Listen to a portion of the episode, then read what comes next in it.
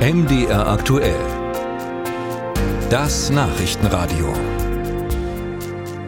Ein russischer General ist nach eigenen Angaben entlassen worden. Er habe sich kritisch zur Lage an der Front geäußert und sei vom Kommando entbunden worden. Das, was bisher über General Ivan Popov bekannt ist, fasst uns jetzt Frank Eichmann zusammen. Man kann schweigen, kleinmütig sein und sagen, was sie hören wollen, oder man kann die Dinge beim Namen nennen.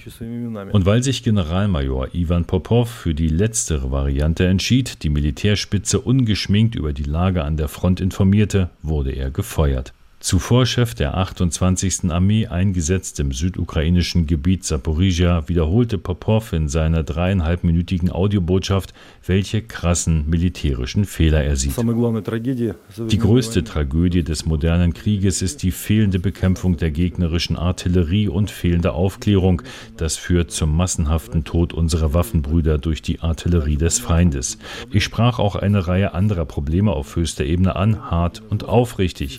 Offenbar spürten sie eine von mir ausgehende Gefahr, bastelten zügig an nur einem Tag einen Befehl vom Verteidigungsminister zusammen und wurden mich so los.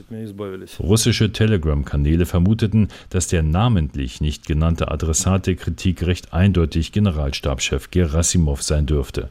Panikmache soll Gerasimov den kritischen Bericht genannt haben. Es folgte die Entlassung des Generalmajors.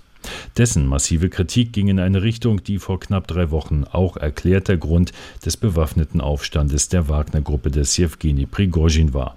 Eine unfähige Militärspitze agiere dagegen die Ukraine, sie enthalte dem russischen Präsidenten die echte Lage an der Front vor. General Popov umschrieb es nach seinem Rauswurf so. Viele Divisions- und Regimentskommandeure sagten, unsere Armee konnte Durchbrüche durch das ukrainische Militär verhindern, aber unser oberster Vorgesetzter trat uns verräterisch und feige in den Rücken, enthauptete die Armee im schwierigsten und angespanntesten Moment.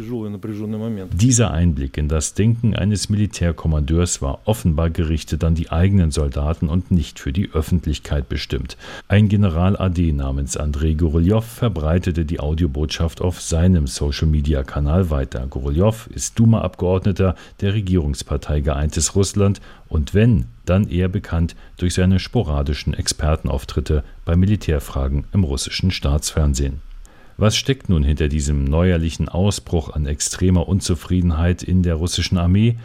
Valeri Schirjajew, ein regierungskritischer Militärexperte, sagte im Online-Sender Dorscht, das ist kein Putsch und das ist nicht das politische Ereignis, auf das jetzt so viele warten, die sich leidenschaftlich politische Veränderungen in Russland wünschen. Stattdessen gäbe es derzeit einen Machtkampf im Militärapparat, so Experte Schirjajew. Die Leute im Verteidigungsministerium, die von Moskau aus den Generälen an der Front Befehle geben, haben zum größten Teil nie selbst gekämpft.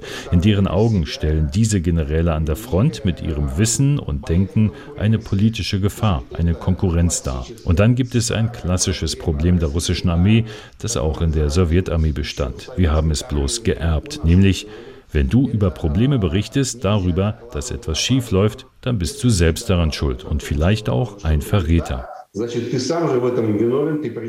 Das sagt ein regierungskritischer russischer Militärexperte hier im Beitrag von Frank Eichmann.